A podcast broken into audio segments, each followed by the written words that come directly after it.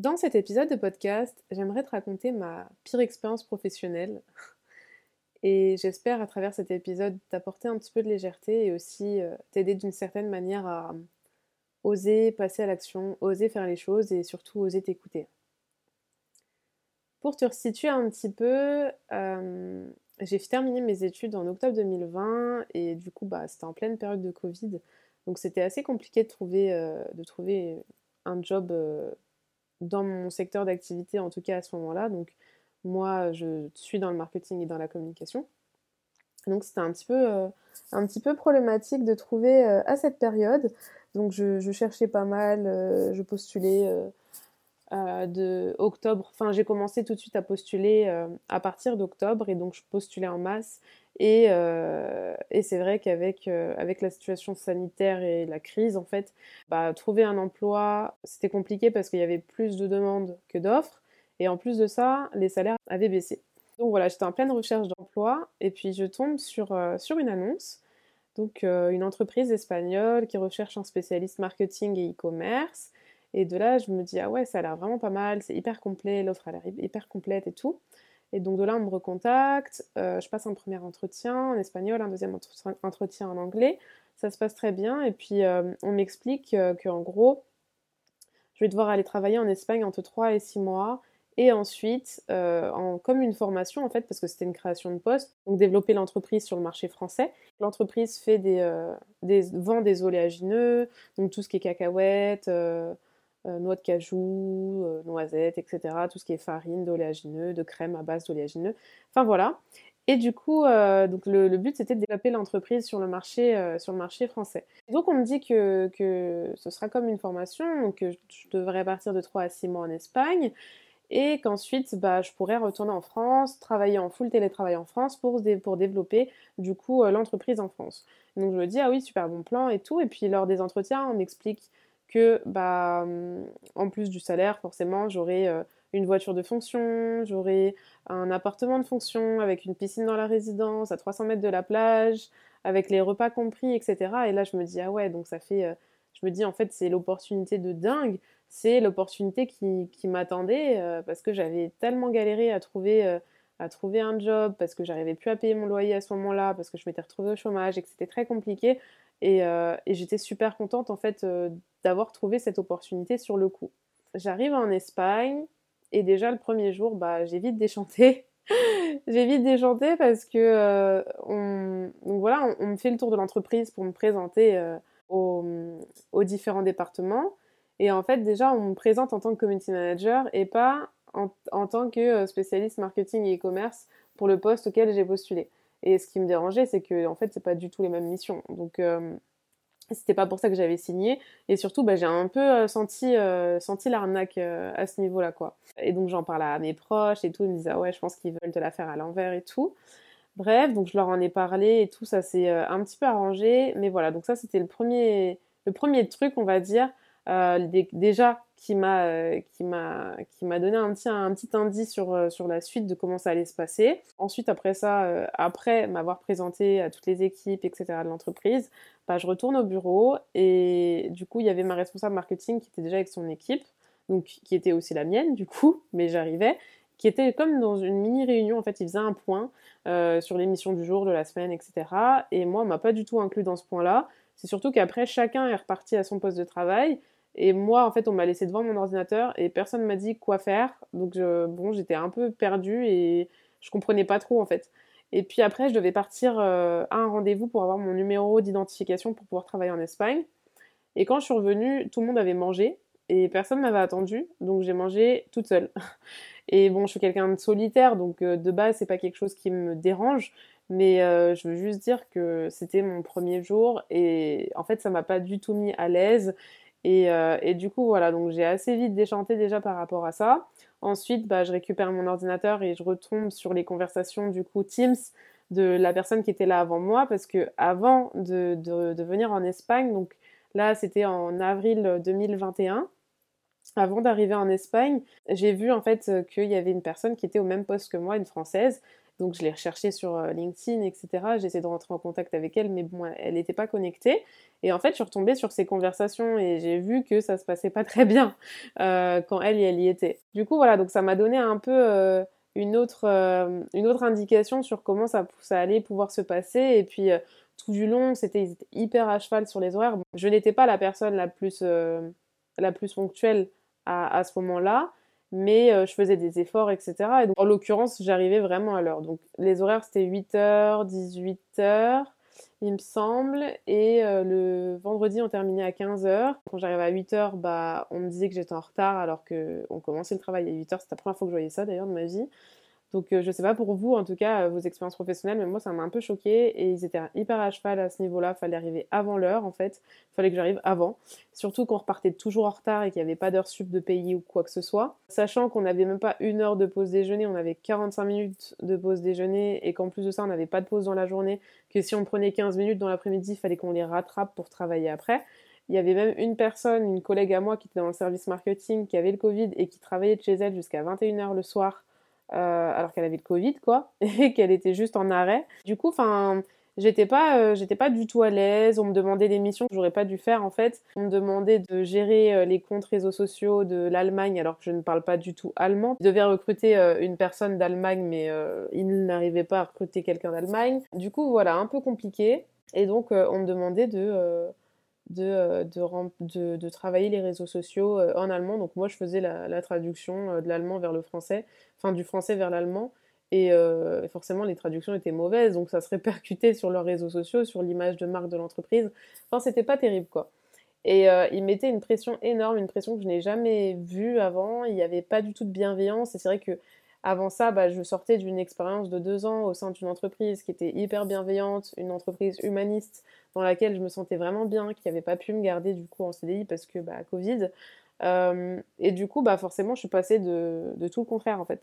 Donc du coup, voilà, donc je me sentais pas forcément bien et donc il y avait ces choses-là, etc.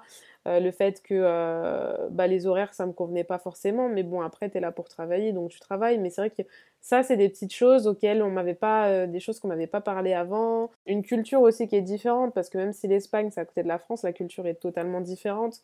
Et puis surtout, ils, mettaient pas, il n'y avait pas de stratégie qui était claire. C'était, on me disait de faire des choses pour faire des choses sans stratégie, donc de dupliquer tout le contenu qu'on faisait pour l'Espagne et le faire pour la France. Alors que la France, c'est pas du tout le même marché, c'est pas du tout euh, les mêmes consommateurs. Il y a des besoins qui sont différents. Et euh, bref, la stratégie ne me convenait pas et donc je m'imposais pour leur dire que c'était pas comme ça qu'il fallait faire, euh, sachant que moi on m'avait recruté à la base pour pouvoir développer aussi l'entreprise en France. Et du coup, bah, c'était hyper frustrant parce que on prenait pas en compte mes retours. Et, et surtout, je savais que ce qu'ils faisaient, c'était pas de la bonne manière en fait. Donc c'était d'autant plus frustrant. Et puis j'ai réussi à prendre contact avec du coup la personne qui était avant moi. Donc on s'est on s'est appelé, elle était encore en Espagne et puis elle m'a raconté aussi son expérience. Elle m'a dit que c'était une expérience horrible, que elle aussi en avait profité pour un peu l'exploiter entre guillemets parce que du coup elle gérait aussi euh, le compte du Portugal parce qu'elle parle couramment portugais alors qu'elle n'était pas payée en plus pour ça, que c'était pas compris dans ses missions. Il lui demandait beaucoup de choses. Quand elle allait euh, prendre des petites pauses, pareil, on, leur disait qu'ils allaient prendre trop de pauses alors qu'ils allaient juste aux toilettes, par exemple. Enfin, plein de trucs comme ça. Et du coup, elle m'a raconté qu'en fait, on l'a virée du jour au lendemain sans explication et qu'en plus, elle était dans le logement de fonction. Donc, on lui avait dit, euh, bah écoute, bah faut que tu quittes aussi le logement de fonction. Et à ce moment-là, il euh, ils avaient recruté du coup une Allemande. L'Allemande euh, qui était du coup sur le poste euh, qui était censé développer du coup la marque en Allemagne sur les réseaux sociaux principalement, bah elle aussi en fait, elle l'a très mal vécu, sachant qu'en plus les Allemands ils sont très carrés dans leur travail, etc. Et les Espagnols c'est tout le contraire. Bah déjà par rapport à la France, les Espagnols c'est tout le contraire ils travaillent pas de la même manière, c'est pas du tout la même, euh, c'est pas du tout la même mentalité, c'est pas du tout la même éducation, c'est pas du tout la même culture, donc forcément tout est différent. il y a beaucoup de choses en tout cas qui le sont, et il n'y a pas de sécurité de travail comme il y a ici en France, par exemple. Du coup, bah elle, elle était, en pleurs, elle était en pleurs, donc euh, elle était trop mal et elle a quitté euh, du coup l'entreprise. Après le départ de cette fille-là que, que j'avais remplacée, elle a quitté l'entreprise, elle est rentrée en Allemagne, elle a été traumatisée de l'Espagne concrètement. Et pour ma part, en quoi ça a été une mauvaise expérience, c'est que bah c'était au quotidien avec l'équipe. Euh, ce qu'ils faisaient, c'était pas cohérent. Ils nous demandaient des, en fait, ils nous demandaient des objectifs à atteindre, mais il n'y avait pas de stratégie, donc c'était hyper frustrant. Du moins, la stratégie, c'était pas la bonne. Et moi, j'étais frustrée, j'avais l'impression de perdre mon temps. Ils étaient hyper. Euh, il n'y avait pas du tout de bienveillance. Ils étaient hyper à cheval euh, sur, euh, sur les horaires. Moi, j'arrivais à l'heure. la RH, elle est carrément venue me voir dans le bureau devant tout le monde en me disant de venir plus tôt. j'avais jamais vu ça avant en fait, surtout quand tu fais beaucoup plus d'heures que ce que tu fais de base parce que tu termines toujours en retard et que en gros eux ils s'en fichent. Moi je sais, je me rappelle que je devais faire une newsletter pour l'Allemagne, sachant que c'est pas dans mes missions, donc c'est pas obligatoire. Mais il te, faisait comprendre en fait que tu n'avais pas le choix, que c'était comme ça et pas autrement. Et donc euh, la responsable me disait, euh, enfin moi en fait j'allais partir, c'était l'heure euh, de partir, donc je partais tout le temps en retard déjà, donc c'était pas possible. Et donc là je me suis dit non mais je pars à l'heure, c'est bon. Il y avait aucune reconnaissance en plus, enfin voilà. Et, et, du coup, elle m'a dit, ah, mais tu pars déjà, etc. Et quand tu pars à l'heure là-bas, on te faisait toujours des remarques en mode, ah, mais tu pars déjà. Et puis là, c'était en mode, t'as pas fait la newsletter pour l'Allemagne, mais en fait, c'est pas mon job de base de faire, de faire ça. Donc c'était que des petits trucs comme ça. Sur la fin, euh, j'ai décidé de, partir. J'ai décidé de partir de l'entreprise, parce que je m'y retrouvais pas. Donc j'étais restée trois mois, quasiment trois mois. Donc je me suis dit, ok, c'est le moment de rentrer. Euh, je me vois pas continuer. En plus, du coup, bah, sur place, ils m'ont dit qu'il fallait que je reste au moins six mois. Donc moi, je me voyais pas rester plus longtemps, sachant que j'avais pas pu emmener mon chat avec moi. Donc j'avais dû trouver euh, un moyen de faire garder mon chat et de garder mon appartement aussi à ce moment-là. En tout cas, bref, j'ai pris la décision de partir. Et quand j'ai pris cette décision-là, euh, la RH, donc comme j'étais dans un logement de fonction par rapport au, job, je leur ai dit est-ce que c'est possible de rester trois jours de plus dans l'appartement parce que mon avion est telle date et, euh, et, du coup voilà parce que sachant que j'étais venue quand même pour trois mois donc de trois à six mois en vrai donc j'avais beaucoup d'affaires avec moi et euh, du coup, la RH, elle me dit euh, bah, Je pense que ça pose pas problème, je reviens vers toi. Et dix minutes après, elle, revient vers moi. Et donc, sa responsable lui a dit que c'était pas possible, que si je voulais rester plus longtemps dans l'appartement, il fallait que, que je reste jusqu'à la fin, en fait, euh, du mois. Donc, ce qui me laissait même pas une journée off pour pouvoir faire mes bagages. Et sinon, il fallait que je parte, que je trouve un hôtel. Voilà, la bienveillance. J'étais vraiment un peu sur le cul, clairement.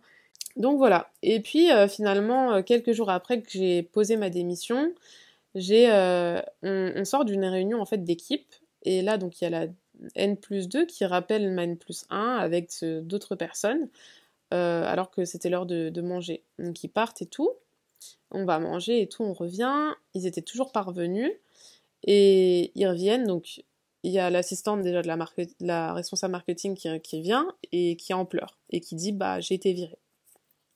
Ça faisait deux, ans qu'elle était là. Hein. Ensuite, bah, il y a le photographe qui vient, qui arrive et qui dit bah moi aussi j'ai été virée. Et euh, un petit peu après, il y a la responsable marketing qui revient et qui dit qu'elle a été virée en fait. Donc en fait, ils ont été tous les trois virés et sans préavis. Donc en fait, ça faisait deux ans qu'ils étaient là, un peu plus de deux ans qu'ils étaient là. Et là, ils devaient prendre leur clic et leur claque et partir et ne plus revenir en fait. Donc c'est pour ça que je dis qu'il n'y a vraiment pas de sécurité de l'emploi en Espagne. Euh, après, peut-être que ça dépend des entreprises, mais en tout cas, dans celle-ci, c'était un peu comme ça. Et puis, le lendemain, surtout, bah, il y avait un nouveau responsable qui arrivait et un nouveau photographe. Donc, en fait, ils avaient fait leur recherche en amont. Ils avaient viré ces personnes-là qui étaient là depuis deux ans et ils les ont remplacées dès le lendemain. Donc, super pour l'équipe, super, super tout court, quoi. Et encore une fois, euh, zéro bienveillance, euh, zéro respect, bon. Euh, ça m'a vraiment choquée. J'ai jamais vu ça de ma vie. J'avais trop de peine pour ces personnes. J'avais vraiment trop de peine euh, pour elles. Euh, enfin bon, donc tout ça pour raconter un peu, un peu l'expérience. Donc oui, c'était bien beau d'avoir la voiture de fonction. Bah, c'était pour aller au travail parce que je pouvais pas m'en servir de façon le week-end. Donc c'était vraiment que pour aller au travail ou faire les courses. Parce qu'il y avait un traceur dans la voiture, donc il voyait où est-ce que t'allais. Et du coup, bah, la piscine, c'était cool, l'environnement, c'était cool, mais quand tu te sens pas bien dans une entreprise, même si tu es dans un beau cadre, bah en fait, tu es là pour 80% du temps, tu es au travail. Donc 80% du temps, t'es pas bien en fait. Si ça se passe pas bien, t'es pas bien. Et donc c'est pour ça que j'ai pris la décision de rentrer parce que je me suis dit OK, bah et puis je suis quelqu'un qui quand je prends une décision, je ne regrette pas. Je sais pourquoi je le fais. Et ça, je savais pourquoi je le faisais. Je comptais mes jours carrément pour rentrer, chose qui n'était jamais arrivée avant. Je me sentais vraiment pas bien. Je me sentais vraiment, vraiment pas bien.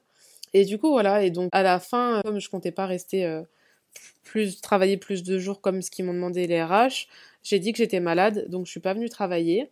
J'ai fait ma française. En fait, pour vous expliquer, moi, je voulais travailler jusqu'au vendredi.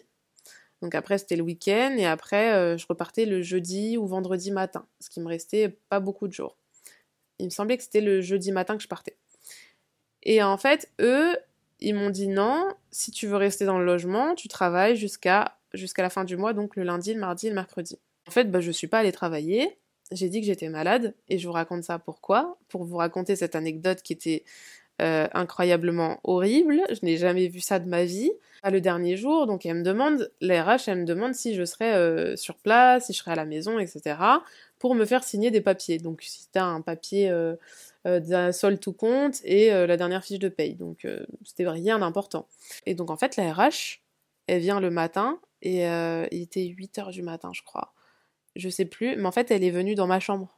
Elle est rentrée dans ma chambre pour me faire signer ses papiers. Elle était énervée, et donc, du coup, comme elle était énervée, elle s'est permis de rentrer dans ma chambre pour me faire signer ces papiers-là, alors qu'elle aurait très bien pu me les laisser sur la table. Et j'aurais pu les signer, et puis je lui aurais laissé, elle les aurait récupérés. Donc, en fait, j'ai vécu des choses, enfin, ça a vraiment été ma pire expérience professionnelle.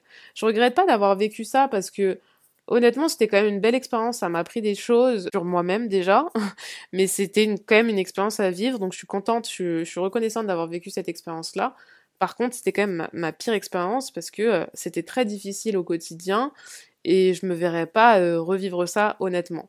Et donc, en fait, je vous ai partagé ça parce que je trouvais que ça pouvait être intéressant comme anecdote à raconter de ma pire expérience professionnelle. Et au-delà de ça, j'aimerais aussi vous donner le conseil de l'importance d'écouter son intuition et de s'écouter soi et de poser ses limites et surtout de se choisir soi-même. Donc c'est-à-dire que si une situation ne vous convient pas, peu importe ce que votre entourage vous dit ou quoi, ou peu importe vos peurs, souvent vous allez être freiné par vos peurs parce que vous allez vous dire mais non, je peux pas faire ci à cause de cela, etc. Mais en fait, si vous le sentez au fond de vous que cette situation-là n'est pas faite pour vous, que vous vous sentez mal, que vous avez besoin de plus, que vous aspirez à plus, que vous aspirez juste à autre chose, en fait, écoutez-vous. C'est une preuve d'amour que vous faites à vous-même. Donc écoutez-vous. Moi, j'ai jamais regretté d'avoir posé ma démission. Derrière ça, j'ai trouvé un autre job. Et en fait, grâce à cette expérience-là en Espagne, j'ai pu trouver ce job-là parce que du coup, j'étais content manager pour une marketplace, enfin, pour la marketplace espagnole de Maison du Monde. Donc, c'était situé à Paris, mais c'était pour euh, le lancement de la marketplace en Espagne. Donc, c'était vraiment un, poste full espagnol. Et, hum, et après, bon, j'ai quitté, euh, j'ai quitté ce CDI là parce que, bah, pareil, j'ai pas eu une très belle expérience, parce que je me sentais pas à ma place, parce que, euh, parce que voilà, c'est, ça me plaisait pas, et parce que surtout, je me suis dit que c'était le moment de me lancer à mon compte. Mais tout arrive pour une raison. En fait, j'aimerais vous rappeler que tout arrive pour une raison. Écoutez-vous, vraiment écoutez-vous, et hum, soyez reconnaissant de ce que vous vivez, parce que même quand vous vivez des périodes difficiles, compliquées, bah, c'est pour vous préparer à quelque chose de mieux, et c'est pour vous faire évoluer vers quelque chose de mieux encore une fois. N'hésitez pas à me dire euh, ce que vous avez pensé de cet épisode de podcast. J'espère que ça vous aura plu. J'espère que ça vous a permis de prendre du recul sur certaines choses, de vous permettre aussi de, vous rendre compte de l'importance de s'écouter et de faire des choix en conscience, des choix alignés à nous, à notre personne. Et euh, du coup, se respecter et se donner de l'amour aussi en faisant ça. N'hésitez pas à m'envoyer un message sur Instagram si jamais vous voulez me faire un retour sur ce podcast ou m'écrire un commentaire. Euh, sur ce podcast, ce serait avec grand plaisir. Et si vous aussi vous avez une anecdote comme ça à me raconter, euh, une expérience professionnelle qui s'est mal passée, je serais euh, heureuse d'échanger avec vous sur, sur ça. Donc merci de m'avoir écouté. Si le cœur vous en dit et si cet épisode de podcast vous a plu, n'hésitez pas à me laisser 5 étoiles sur ce podcast, ça m'aiderait beaucoup. Je vous remercie et à bientôt.